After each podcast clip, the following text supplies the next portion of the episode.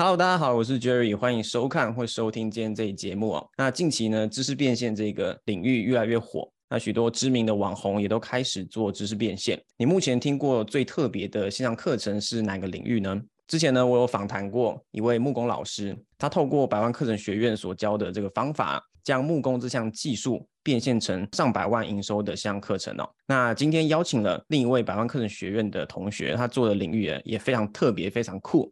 他本身是一位获奖无数的这个职业刺青师哦，同时也是一位业余演员，参与过许多大家都看过的电影或是影集，像是《当男人恋爱时》、《华灯初上》、《醉梦者》。以及最近才刚上映的台湾犯罪故事等等哦。同时呢，他也是一位想要推广刺青文化，还有分享刺青技巧的 YouTuber，这斜杠的非常厉害。那最重要的是呢，他也透过百万课程学院所教的方法，打造了一套上百万营收的刺青线上课程。那我们就话不多说，欢迎我们的情色刺青师信信哥，Hello。Hello，大家好，Hello Jerry 老师，还有那个百万课程学院的朋友们，大家好，我是阿信。好，那信哥，我想跟你聊第一个 问题就是，为什么叫做这个情色刺心师？因为这个这个情，此情非彼情啦，大家不要想歪。但是我原先不知道这个字怎么念，我特别去 Google 说。哎，左边一个黑，右边一个东京的京，这怎么念？这名称是有什么由来吗？我那个时候，其实我一开始我在想要去取名我自己的店面的时候，其实我找了很多的灵感。那其实我们刺青业不外乎就是什么墨啊，墨水的那个墨。那这个是比较常见的，但是我想要去跟市场做出一个区隔，所以我找了“情”这个字，因为呃，它这个字的来源是因为我以前知道那个原住民有一个所谓的情面的文化，那“情”这个字后来我去查，其实它就代表着有刺青的意思在。然后之后我又想说要怎么样让大家的记忆可以比较深刻，所以我就想说，哎，反正我这个人本来就不是很正经八百，我说那不然我们就取个“情色刺青好了。一方面是它。呃，它的谐音上面比较好记，二方面是情本身有刺青的意思，那情色就代表是我把颜色，不管是黑白啊还是彩色，是在人体上面的这个工作的性质，所以我后来就取了。情色。那后来是因为我开了 YouTube 频道之后，我想说总是要有一个让大家记忆深刻，并且带入自己产业的这个名称，所以我后来我就直接呃那个在频道的每个开头我都会讲，Hello，大家好，我是情色刺青师阿信。这样的一方面让大家比较好记，二方面也是说可能会加深一个印象，这样。嗯哼哼，我觉得这个名称取得不错，我觉得他 真的吗？真的蛮蛮不错的。那你为什么叫阿信？你名字里面好像没有“信”这字啊？因为我其实我这三年我胖了大概十五公斤左右。我以前还比较瘦的时候，然后那时候就是因为我爱唱歌嘛，我那个我又有办法唱的比较高啊。在那个时候比较瘦的时候，又有朋友说，呃，他们觉得我长得有点像那个信乐团的阿信。后来我也不知道为什么就开始叫阿信。那再加上那一段时间，其实我觉得自己的人生经历上面稍微可能就是比较属，刚好是人生的低潮。那以前我们小时候不是有一部日剧叫《阿信》吗？那里面女主角她就是很刻苦耐劳，而且她也是吃了很多苦，到最后苦尽甘来这样子。所以后来我也就接受朋友这样子叫我。那我后来自我介绍，我会都叫阿信。了解了解。好，那我想先聊聊一下你的。原生家庭哦，我蛮好奇，说你是在什么样的环境下长大的？其实我是在很很传统的那种家庭长大，我是彰化人，那我们家是彰化的乡下，叫做深港。那我家其实是我小时候，我爸妈他们一开始在那个台中这边，他们是在开婚纱摄影公司。那后来之后，他们改成做建筑业，就做玻璃这样子啊。那个时候其实还不错。那之后建筑业不景气以后，然后我们家就开始，大概在我国小的时候吧，开始做那种手工的大厂包小厂，然后一直到现在也是差不多三十年了这样。那其实我爸爸妈妈他们算适合比较传统思想，父母亲这样子，所以那个时候我就是从小就接受到包含我父亲可能比较高压式的教育这样子，所以我后来就是后来有一段时间摆脱家里面的时候，就会比较容易放飞自我。啊，所以造成家面啊，但是我必须坦白讲，其实呃，我很感谢他们当初给我的教育方式，或是他们赋予我的一切，才去塑造了我现在哦。比方说，不管是我的人格特质啊，或者是说我遇到一些事情的一些想法，他们都是给我一个很正面的一个影响。嗯哼嗯哼，了解。那因为你之前呃当了八年的职业军人嘛。哦，对，那会去从军是跟家里有关系吗？还是什么？对啊，因为那个时候就是高中毕业嘛。那高中毕业后来去考大学，有考上，有考上那个文化戏剧，然后还有实践音乐，然后还有那个静怡中文啊。但是后来我自己思考，我真的不知道大学出来要做什么。再加上其实我家境不是很好，所以那个时候一方面也是可能父母觉得说。与其就是去读大学混个文凭出来不知道要做什么，那不如就把我送去读军校。那我一开始我也没有想象过那个大概会是什么样的生活，因为我们以前看到军校片就是这样子，我们也不晓得军校到底是什么样啊，职业军人到底是什么样的生活。那那个时候我也觉得，哎，去读书每个月还有个一万四可以领，然后两年毕业以后哦任官以后起薪就四万这样子，好像也不。错，后来就去当兵了。但是去当兵了以后，因为我读的是那个我们在北投那个政战学校，我是读军校，然后所以我任官我是任那个少尉军官。嗯，那之后我就在空军服役的，加上读书的时间，整整八年的时间。但是在那一段时间，其实我过得不是很开心，因为。同酬不同工，你做不一样多的事情，但是你领的是一样的死水，而且坦白讲，就只是饿不死而已。那当然，其实我相信，这我们在这边讲，我相信百分之八十会去从军的人，绝对不是抱持着想要为国捐躯的那种高大上的梦想，就是为了一份我们称之为铁饭碗的工作。嗯，只是进去到以后，进去到里面以后，发现跟自己。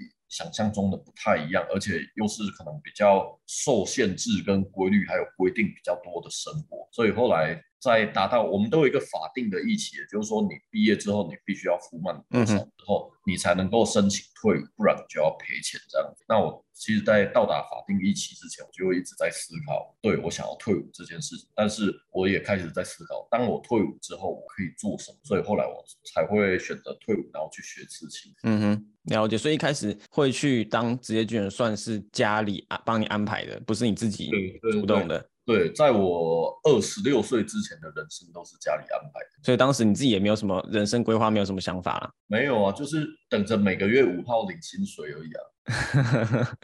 OK，所以你空军你是飞战斗机还是什么？没有，我们是地勤的哦，地勤。哎，你要飞战斗机，你必须透过，比方说像空军官校哦，然后再它有相关的考核跟训练才有可能。不然像我们这种，比方说像我是政战学校的，我们就是属于比较地勤，然后比较哦，可能心理智商辅导方面。嗯哼，对，了解。所以你那时候快要退伍之后，就已经在思考说要做什么了，然后退伍之后就。马上就是踏入这个刺青行业吗？呃，没有，我去的时候我是先去学，但是我也不能否认，去学了以后，包含刚退伍，而且又离开，比方说家家里的掌握，因为我那时候退伍在华联退嘛，那离家里很远，然后脱离那个部队还有家里的掌的时候，其实有一段时间是放飞自我。其实那时候我做很多可能比较呃灰色地带的行业，这样。嗯哼，那为什么会就是接触到刺青，然后？想要从事这一行业，我那时候就在想，退伍之后能够干嘛？那在那个时候，我就想，我从小就喜欢画图，那我会很希望未来我工作是结合兴趣的。可是我又思考到，以呃不要说台湾，而是以亚洲社会的画跟传统来讲，如果单纯靠绘画，你要混出一个名堂，其实难度是很高的。你比较大的几率可能是在画室饿死这样子。嗯哼。那我后来，因为我那个时候，就像我刚刚讲的，也是有点放飞自我，会觉得，哎，身上好像如果有个刺青的话，还蛮帅、蛮屌的这样子。后来我就是。跟我自己跟我朋友去刺青的时候，那我就问那个刺青师傅，问那个老板说：“哎，请问你还有缺学徒吗？”啊，他说有。就隔天，其实隔天我就带着纸笔去那边去学刺青这样子。嗯哼，你自己就是你身上刺的第一个图案是什么？我自己的话是我自己先刺我自己，我刺的是是我小腿上面有两个范纹，啊，它范文其实代表是两个神明的。意思一个是那个千手千眼观是属老鼠的守护神，因为我生肖属老鼠嘛。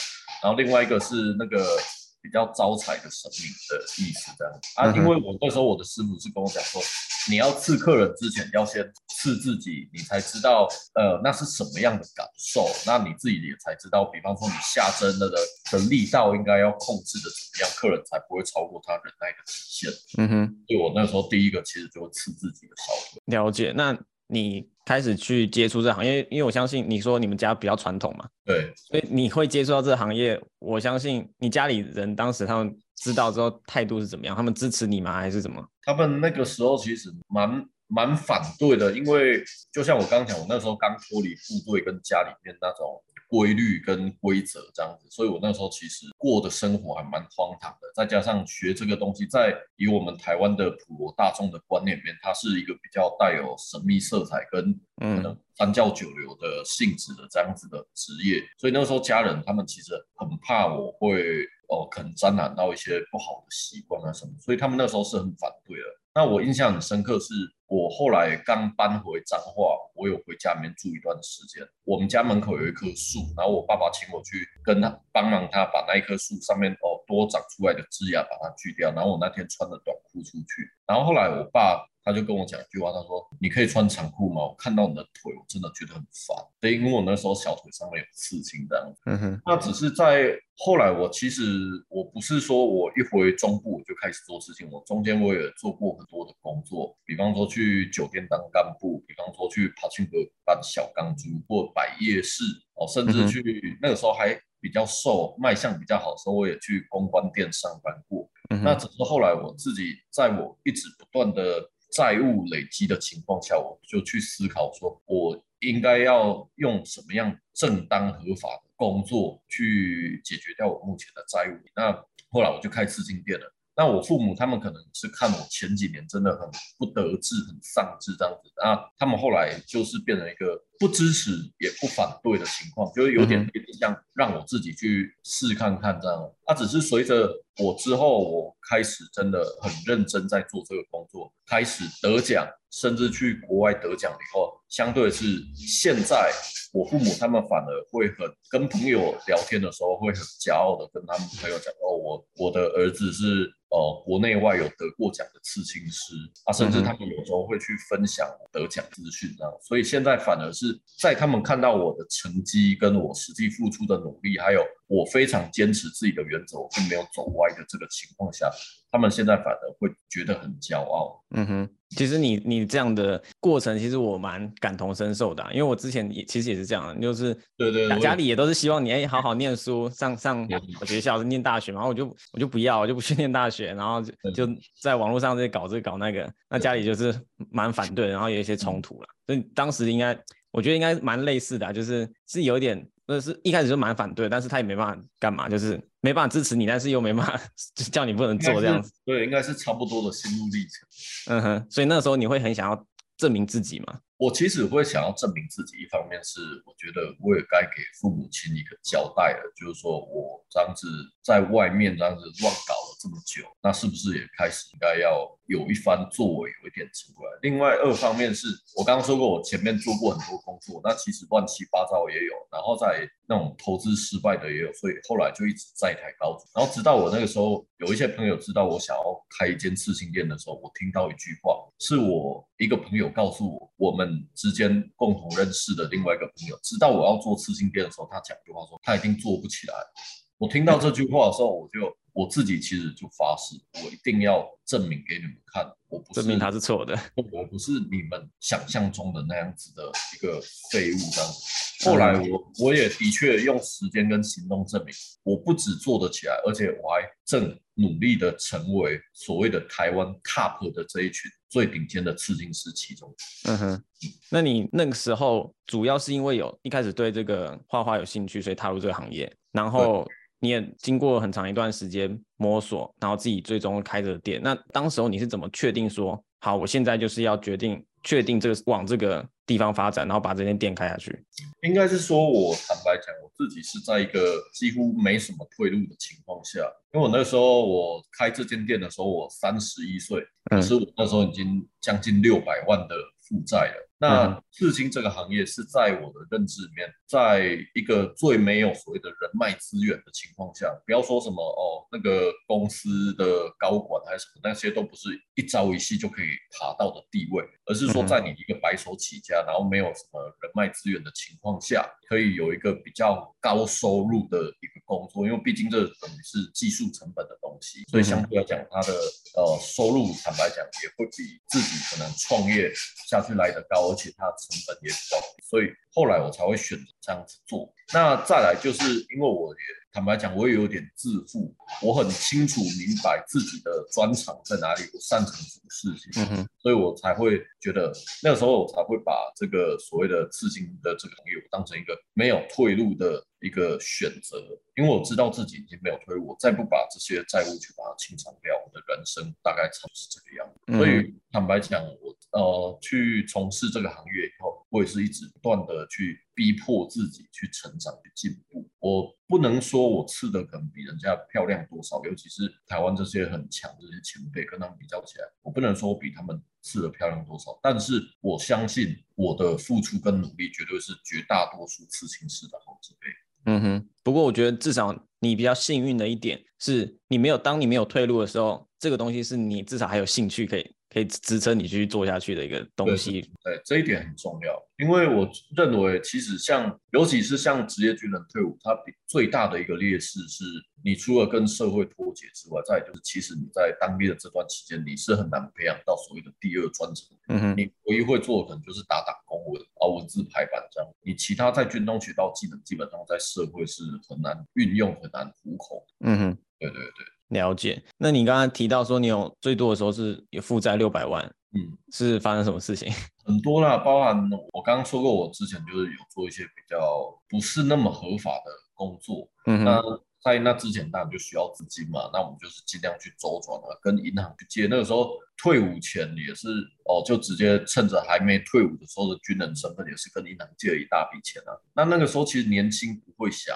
就完全不去理会，让它变成呆账这样。嗯哼，对，那再加上哦，之后自己试着想要去翻身，那因为也是对烹饪有兴趣嘛，那那时候就在台中东海这边又开了一间那个西餐的简餐店。啊，可是因为很多东西隔行如隔山啊，有些东西我们根本不懂。比方说像哦成本的管销啊，然后再像食材的耗损控制这些，完全都不懂，就一年之内又除了店倒掉之外，又多背了很多负债。其实是这样慢慢来的啊，再加上穷途潦倒，说生活过不下去的时候，你账单什么还是要付啊，那又是。不断的去跟朋友借钱，啊，只是我比较庆幸的是，呃，我可能就是说之前建立的信赖关系有到那边，就是我除了跟银行借的款项之外，其他所有跟朋友借的款项，我一张借据都没有写过。嗯哼，这些这些朋友他们一张借据都没有让我写过，所以我之后我只换过一次电话，而且我在换电话当天，我就是马上去告诉这些所有曾经借过我钱的朋友，跟他们讲说，我现在换了电话，那这只是。我新的号码，你随时可以找得到我。而且当我在有了稳定的收入之后，我其实每个月每个月我就是固定还给他们，不管有没有写出去，因为他们借我钱是他们当初对我的信任，不管他们当初借我钱认不认不认为这个钱或许可能拿不回来，但是我该做的就是把他们对我的信任慢慢的回馈回去给他们，这样。嗯哼，对，那你。因为其实这让我想到我蛮认同的一句话，就是其实做人才是你的主业，任何事业都是副业。那当时你为什么会有会算是明白这个道理吗？还是你当时是以什么心态？为什么你会这么做？因为其实我相信应该很多人他在面临到这种没有退路的时候，他可能也不会像你这样做。应该是这样子讲，就是这也是我刚讲到的家庭给我的概念。嗯哼，爸妈他们都跟我讲说，其实每个人都会有穷困潦倒的时候，你去跟人家借钱，并不是一件丢脸的事情。丢脸的事情是你跟人家借钱的时候，你却不还，这才是一件很糟糕的事情。所以我一直始终认为，就是说我今天我呃，我可能我现在我的工作不是那么的稳定，那我的收入不是那么的稳定，但是我身上只要有五千块，那我起码我每个月还你一千。这样子，那当然收入高了以后就慢慢的还多一点，但是至少我要必须为我的名字、为我的人格，还有为当初你们对我的信任去做一个负责任的动作。嗯哼，对，所以我我觉得蛮庆幸的是，即使在台高府，我也从来不会躲也不会闪，我还是会想办法努力去解决我目前自己的困境。我觉得这个是对于。哦，所有的朋友，我觉得我想给他们的一个建议就哦，真的要去认真面对你自己的生。或许你今天可能躲得了一时，但是你没有办法一辈子躲过自己的良心，而且你没有办法去让你自己的名声在被人家。被人家该怎么讲唾弃了之后，再去建立起来，那是一件非常困难的事情，尤其是朋友之间的信任。嗯，因为这种东西很多人都遇到，朋友之间一定会因为金钱的事情而翻脸。但是你身为一个曾经接受过人家帮助，你要做的一件事，一定要去回应人家当对你的信任。今天你还一百块，还一千块也好，你起码有在还，你不能说哦，你就是摆明了一副我就是没钱啊，不然你要拿我办这样，那你就会永远失去这个曾经。帮助你贵人，嗯哼，对啊，这让我想到，其实那个老高在他一支影片有讲过，其实什么是钱？钱其实就是信用。对对对。那所以你当时完全一点念头都没有，就是说有一个闪过的念头，说我我想要逃跑，我想要躲起来，我不想要面对这件事情，还是曾经还是有？我其实完全没有，完全没有。我唯一真的摆烂的就是当初银行银行那边，我就让它变呆账，但是这也间接影响到。我之后变成我信用破产，我去跟银行协商。那那个时候我就很明白的、清楚的感受到，信用两个字对一个人的人生会有多大的影响。那再来，我自己又是比较。相愿的人，我不希望，呃，我去辜负这些朋友的期待，包含我创业去努力的这个过程，我也是希望不要去辜负他们的期待。所以这个东西，我觉得，好，我今天为了这几百万，我可能，哦，隐姓埋名去别的县市哦发展还是怎么样，可是我一辈子我没有办法抬头挺胸做人。嗯哼，我如果当初躲了，我绝对不会有现在的成绩。而且我绝对没有办法类似像哦，我们比方说我们去经营自媒体啊，或是去拍戏这样子，把自己大拉拉的公布在荧光幕之前。我并不想要过着过着一个往后偷偷摸摸的人生，嗯，因为我坦白讲，我是一个就像我刚讲，我是一个蛮自负的人。我认为我总有一天我我会再爬起来，而且我到时候我会希望有更好的成绩。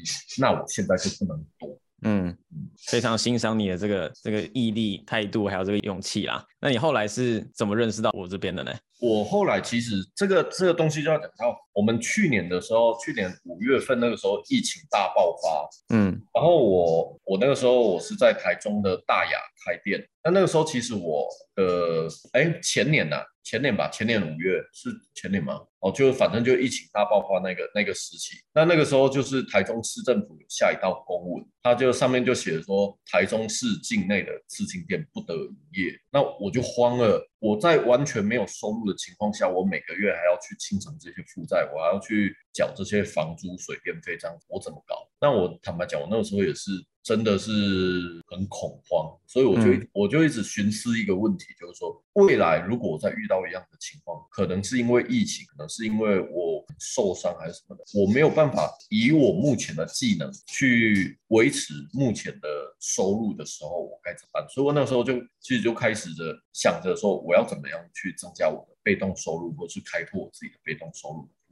那我一开始想到其实是，比方说开 YouTube 哦频道这样子，利用 YouTube 去引流啊、变现啊，或者之后要做什么事情，都会比较方便一点点。嗯哼。那我后来就是发现它的，因为我的主题是比较小众，其实我的盈利很有限。那我后来就是在想着，我怎么样去利用我目前的技能，去再做一个变现的动作。因为我们其实大部分都是属于。哦，我们有收学生或学徒的话，大部分都是属于线下的一对一或线下的一对多。那在我那个什么，我想要去增加我的收入，我必须要去多收这些学徒或学生的时候，其实也是在压缩我自己的休息的时间。那我那时候就思考着说，那我是不是可以去做一个线上的一对一或线上一对多的教学？那我就开始找所谓的线上课程的东西。嗯哼。之后我就是我工作的时候，我会开 YouTube 听，然后在我边工作这样。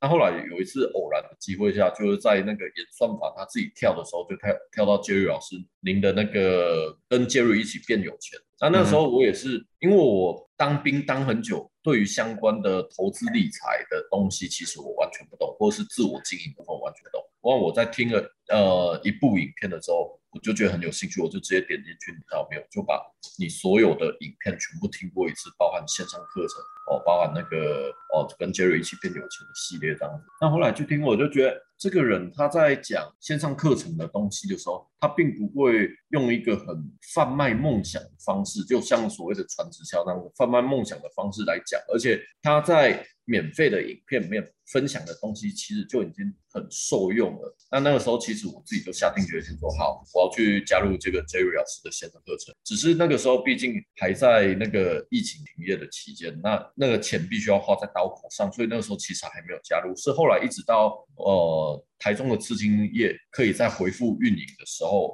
后来又恢复有收入的时候，我才去跟我的太太讨论说，哎，有一个人他的影片的内容我。觉得很棒。那我在车上的时候，其实我也是会放下去听。那我太太，我太太也会听。那我就跟我太太讲说：“哎，我觉得这个人他现在对我会有帮助。那我会希望我未来可能不会是再去贩卖自己的时间来增加我的收入。我想要去做一个线上课程的东西。那我觉得他的东西对我有帮助。我想要去购买他线上课程。那我太太后来也同意了。然后我就直接去加入了那个 Jerry 老师的线课程。这样。嗯，那其实你也是有一位非常支持你的太太。我觉得这也是蛮重要的。嗯，没有他的话，其实不会有现在的成绩。因为我坦白讲，我在刚创业的初期，我还是属于过一天算一天。那我也没有说非常的要求自己的作品水准。是后来跟太太结婚了以后，我太太开始要求我，既然要从事这种技术性的行业的话，要么就不要做，要么就要往 top 的那个顶端去走。所以后来我才会开始去逼迫自己进步跟成长。那我也是在结婚的那一年，在太太也要求下，我第一次参赛，然后第一次拿到那个奖项，这样。嗯，太太真的对你来说帮助很大。对，还有帮我管钱。你当时是怎么认识他的？认识哦，认识其实认识很久了，啊，可是是在后来的机缘巧合之下才在一起。啊，我太太都开玩笑说是他追我，我也觉得是他追我，被你这魅力，被你这个勇气给吸引。呃，应该是这样讲。我曾经问我太太，曾经有一次问我说：“你知不知道我我当初为什么会选择你？”我说：“我说我不知道。”我太太说：“因为我们认识很久，所以我包我人生的大起大落，她基本上都有看到。她说她那个时候她欣赏我的点是，我是一个愿意去做的人。嗯哼，我不会说，我不会说整天在那边抱怨自己的命运不好，抱怨自己的人生颠沛流离，抱怨自己遇到人生的关卡上，我会想办法去解决。”他说那个时候是他欣赏我点。嗯哼，了解。那你踏入这个线上课程领域之前，除了就是因为听我的分享嘛，那当时你要做这个决定之前，你有没有什么样的疑虑，或是恐惧，或是担心说，哎，这个刺青这个行业有没有办法做成线上课程之类的这样的疑虑呢？其实疑虑的话一定会有，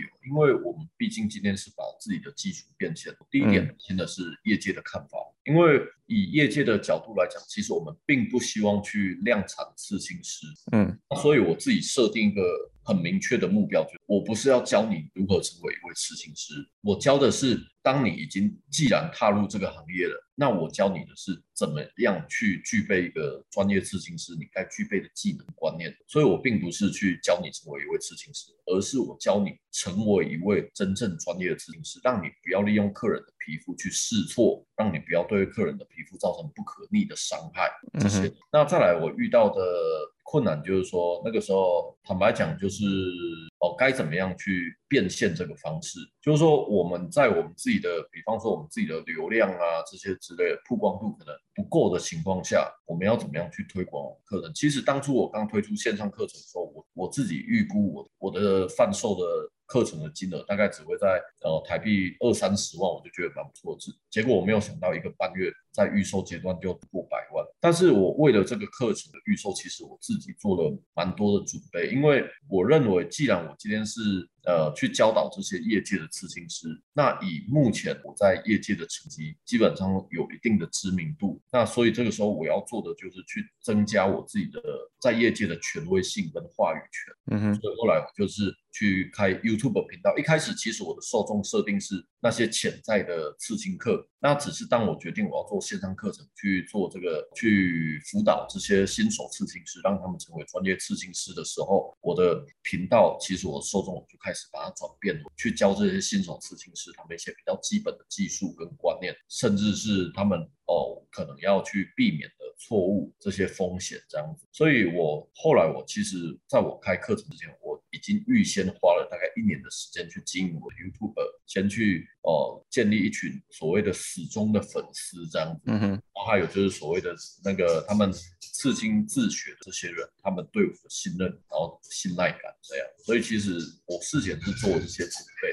了解。那对经营 YouTube 部分，目前你我看你的频道也差不多五千个订阅者了嘛？目前，差不多，因为我很，我其实近期我大概将近两个月没有更新，嗯哼，对，因为搬迁店面，再加上呃，可能自行剪片啊、后置这些上面比较没有没有什么时间的、所以其实我频道成长的幅度是有一点缓慢。嗯哼。但是我觉得你频道的受众是蛮精准的，因为你的内容都是非常精准。对我受众画像，其实我自己觉得蛮明确的。嗯哼，针对这部分，你当时有去上什么课吗？还是这个经营 YouTube 你就是自己摸索这样？我一开始其实我是自行摸索，但是后来当我觉得遇到瓶颈的时候，我觉得我是一个不会吝啬于去投资的人。嗯哼，所以后来我就去买了那个阿迪的那个什么那个工薪剪辑术哦，然后阿迪跟那个志奇七七的那个他们什么台湾 YouTuber 什么那个，那什么二十四堂课那个，嗯嗯对，是吧？就我发现买了以后，基本上那些东西我已经自己都摸索出来了，嗯但是当然一定会从中再学到一些不同的东西，所以嗯哼，我是不会觉得浪费钱，而且这种东西是你要实际去购买别人的课程，因为我们也是在购买别人的课程，那你去购买别人的课程的话，我们才会知道大致上它应该要有模样会是什么样。嗯哼，都是一个学习的过程啦。对对对对对，了解，当时你主要碰到的困难比较多是偏向说舆论这部分，除了这部分有没有什么其他困难？舆论呢，然后还有就是说那个时候其实在呃该怎么讲，应该会是比较不知道要怎么样去做一个宣传跟曝光，因为有自己，比方说像刚刚老师讲的舆论上面的担心的点，所以我目前其实是还没有在我自己个人，比方说脸书页面啊做曝光，我单纯就在 YouTube 频道里面做宣传。嗯哼，那其实我觉得，像我在我其实我在当初我要做线上课程之前，我大概百分之九十五的问题全部都在 Jerry 老师的线上得到解答，OK，那你目前的那个债务状况呢？就归零了。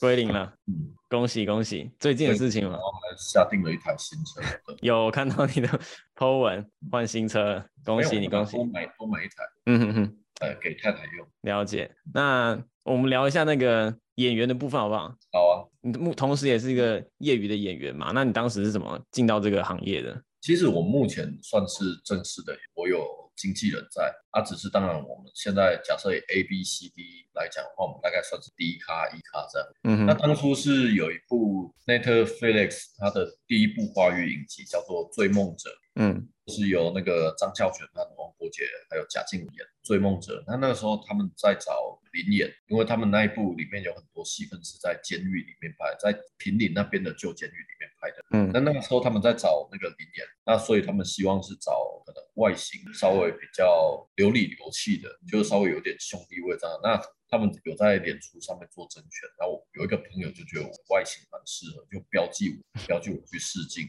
那只是我运气比较好，那个时候我去试镜的是林演，可是后来导演他去看完了试镜的影片之后，啊，导演就直接把我们选上这几个就直接拉成那个固定角色，就是有主角有互动，啊有特写有台词这样。嗯哼，然后也是从那个时候开始啊，就开始慢慢的经纪人会帮我接一些类似的 case，然后让我去演啊。只是说可能因为在这几部戏里面就表现还不错，所以后来我也都没有再去接过所谓的零演作，一直都是担任固定角色，甚至在哦今年金马影展的开展这一部电影叫做《一家子的夫妇教》里面，就直接担任配角。哦，了解。所以对于演戏这部分，你当时也是算是因缘际会之下踏入的行业。对，那你自己本身是。很有兴趣的吗？现在？很有兴趣啊，因为也会觉得这个，因为毕竟这是一个属于比较光鲜亮丽的一个领域，也会想要去了解。然后再加上有些时候我们去拍戏，跟我们对戏的都是那些我可能以前在荧光幕上才会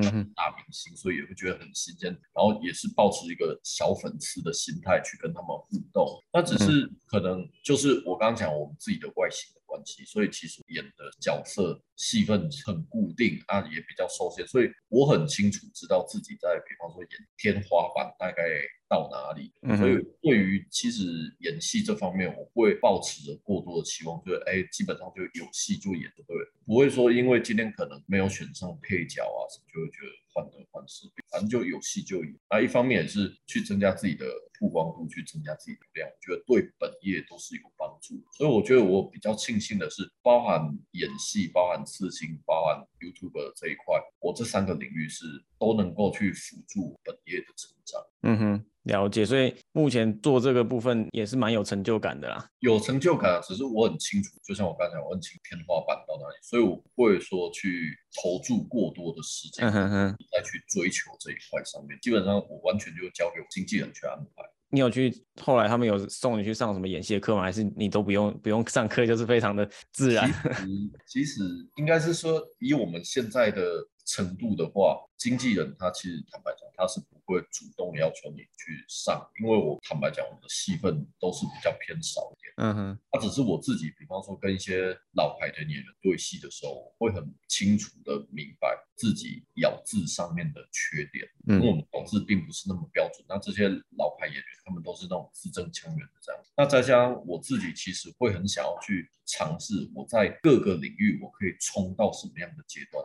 所以其实我自己会想要去上所谓的表演训练课这样子，只是碍于我的本业工作真的太繁忙，我一个月了不起就是休个两天而已。嗯，那一天工作差不多都十个小时，所以其实我还蛮难拨出时间去的。当然，我经纪人也一直在嫌我这几年发福的太明显了，我自己也有去那个跟健身房签约啊，但是就真的还抽不出时间。嗯哼，之前那个你爸妈可以说，哎、我儿子是什么台湾之光，有什么奖牌？现在说，哎、我我儿子在电视上可以看到。这这个这个部分的话，其实他们可能还在调试他们的接受度呢，因为毕竟我在荧幕上面演的都是这样子的角色，就是直接在演荧光幕前，然后抽烟吃槟榔啊，什么有的没的，或者是逞凶斗狠这样子。其实我觉得他们应该是接受度会比较低一点点。嗯哼，对了解。OK，那你接下来有什么作品是我们可以期待的啊、作品的话，就是呃，我在去年的时候，我有跟那个吴康仁、康仁哥，还有跟高姐哦，高姐大哥，我们有拍一部，接下来会在应该是 Netflix 吧，嗯，哦，上映的影集叫做《塑胶花》。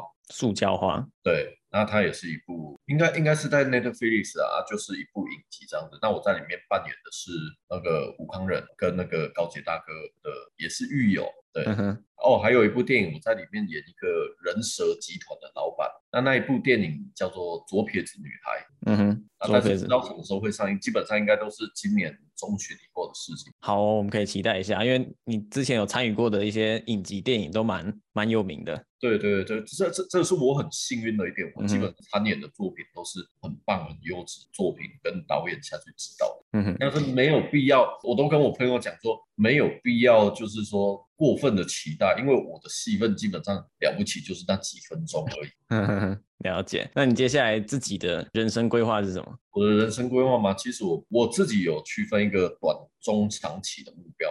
目前我短期的目标的话，就是先将店里面我这些学生这个团队先把它建立起来，先让他们有稳定的收入，先让他们有一些成绩出来之后，我可能慢慢退居二线。那我可能就是比较会专心致力于在所谓的线上课程或是在 YouTube 上面的这些教育啊，或者是那个推广这部分，因为呃，坦白讲，我自己起步比较晚，所以我的职业生涯坦白讲，应该会比很多刺青师来的短一点。嗯所以我目前的首要目标的话，就是先把店里面这些学生，先把这个团队建立起来，我先让他们每个人都有办法稳定的产出，去维持他们自己的生计之后，那我可能就是退到二线去，尽量不要去再用自己的脑力跟体力来换这些手这样。嗯哼，然后也会去有更多国外的比赛吗？哦，对我自己设定是，我四十岁以后开始慢慢要往国外的刺青展去比赛看看。因为目前我台湾的比赛已经比到有一点会被 会被调侃的地步，就是再去参赛的时候，会被一些前辈调侃说我又来占名了这样。所以，而且我觉得也是应该要出去拓展一下自己的眼界的。嗯哼，好的，祝福你。那我们可以去哪边追踪你呢？或者是如果有一些朋友想要找你刺青，可以去哪边找你？呃，基本上在 IG 上面的话，可以搜寻情色刺青，或是我的名年诗凯。那或者是有想要得到一些关于刺青的一些专业的知识或是观念的话，也可以到 YouTube 频道去搜寻情色刺青师信。这些都可以找得到。嗯哼，了解。好，那哎，你是有需要分享一下你在店在哪里吗？还是哦，我的刺青店叫情色刺青，在台中市哦，我们台中市的英式路二十六号。有那天有去拜访了一下，非常的气派，很多看到很多奖牌。好，那最后你有没有什么，就是总结一下，你现在有没有想到什么？哎，你这段心路历程这样子下来。你自己体悟最大的一个感受是什么？有没有什么现在有想到什么可以想要跟大家分享的？我觉得其实就像我自己在开这些教学的课程，不管是哦线上课程，或者是线下我实际在店面学习的这些学生，或者是甚至我在 YouTube 上面分享的这些资讯一样。我觉得当呃一个人你想要去做一件事情的时候，我觉得最重要是有没有人透过一个。正常的管道去给予你这些所谓的引导或是分享经验这样子，因为你透过一个已经有实际成绩的人引导。或是他分享经验的时候，可以避免掉你非常非常多的摸索的时间，还有可能要去花费的金钱。所以这个东西我是觉得非常重要。就像我当初去选择 Jerry 老师的线上课程一样，我必须很坦白的讲一句，这句话可能很肤浅，但是这句话的确是很现实。我如果没有去当初没有去选择 Jerry 老师的这个线上课程去学习一个线上，我现在或许还在摸索，甚至我可能不会有，我讲难听点就不会有这一百万现金。这样，这是很实在的东西。就像你今天你身为一个木匠来讲，你也必须去选择正确的工具，你也必须去选择好用的工具，你才有办法去雕刻出来你心目中有达到你水准。那你今天你有想要去增加被动收入，而且是一个合法，而且是一个未来可以持续增加你收入的一个工具的时候，那你就是要去选一个，我觉得应该是选择一个对你真正有帮助，而且它不会有太多的隐瞒呐。因为有些东西是有些人的课程，他是没有烧到真正的养处。那像杰瑞老师的课程，其实就会你所有应该要去具备的东西，你所有你应该要知道东西，其实在杰瑞老师的线上课程里面都会有。所以我会希望，如果说是还在观望的朋友的话，我觉得真的可以考虑去加入 Jerry 老师的线上课程，一定会对你们帮助，而且可以缩短你们非常多去四处碰壁啊，或者是说去呃所需要的时间跟金钱，你不用再花什么太多额外的心力，你只要一步一步把老师教你应该要做好那些事情做好，并且。去把你自己的课程内容去规划好，你要很清楚明白知道自己在你既然你要教人家，那你自己手上有多少东西，你有多少的实力。当你具备这样子的能力之后，再搭配上。就业老师线上课程教你的这些东西，我相信应该大部分、绝大多数的那个成员都有办法达到这样的成绩，甚至超越。嗯哼，非常感谢信哥的推荐啦。那我我必须我我有个感受，就是我觉得其实你的外形跟你的内心其实有点不太搭，你知道吗？跟你讲所表达出来的，你所表达出来的一些东西，跟你外形有点不太搭，就是有点有点冲突感，然后又觉得蛮有意思的，对吧？所以我其实。蛮认同你的一些想法，那我觉得这个也是你跟很多其他人不太一样的地方啦。因为呃，像最近也有一些身边朋友，他可能人生遇到低潮，那其实我相信人生都是起起伏伏的，都是上上下下的。但是重点是，主要还是回归到，所以你自己的心态跟你怎么做人，然后以及今天你有提到的信用，然后再来就是，哎，你做任何事业。像你在做刺青，或是你在做 YouTube 分享，其实我都可以感觉到你是非常真诚的，想要去分享、去帮助人。那其实我觉得，不管在任何领域，这也是我在我这领域，我也是用这样的一个心态、一个出发点去做。那我觉得，你任何东西，它这个东西可能不一定很快可以看到什么成果，但是如果你这样做，我觉得长远下来有可能会低谷，但是一定会走到高峰了，一定会有这样的一个成果的。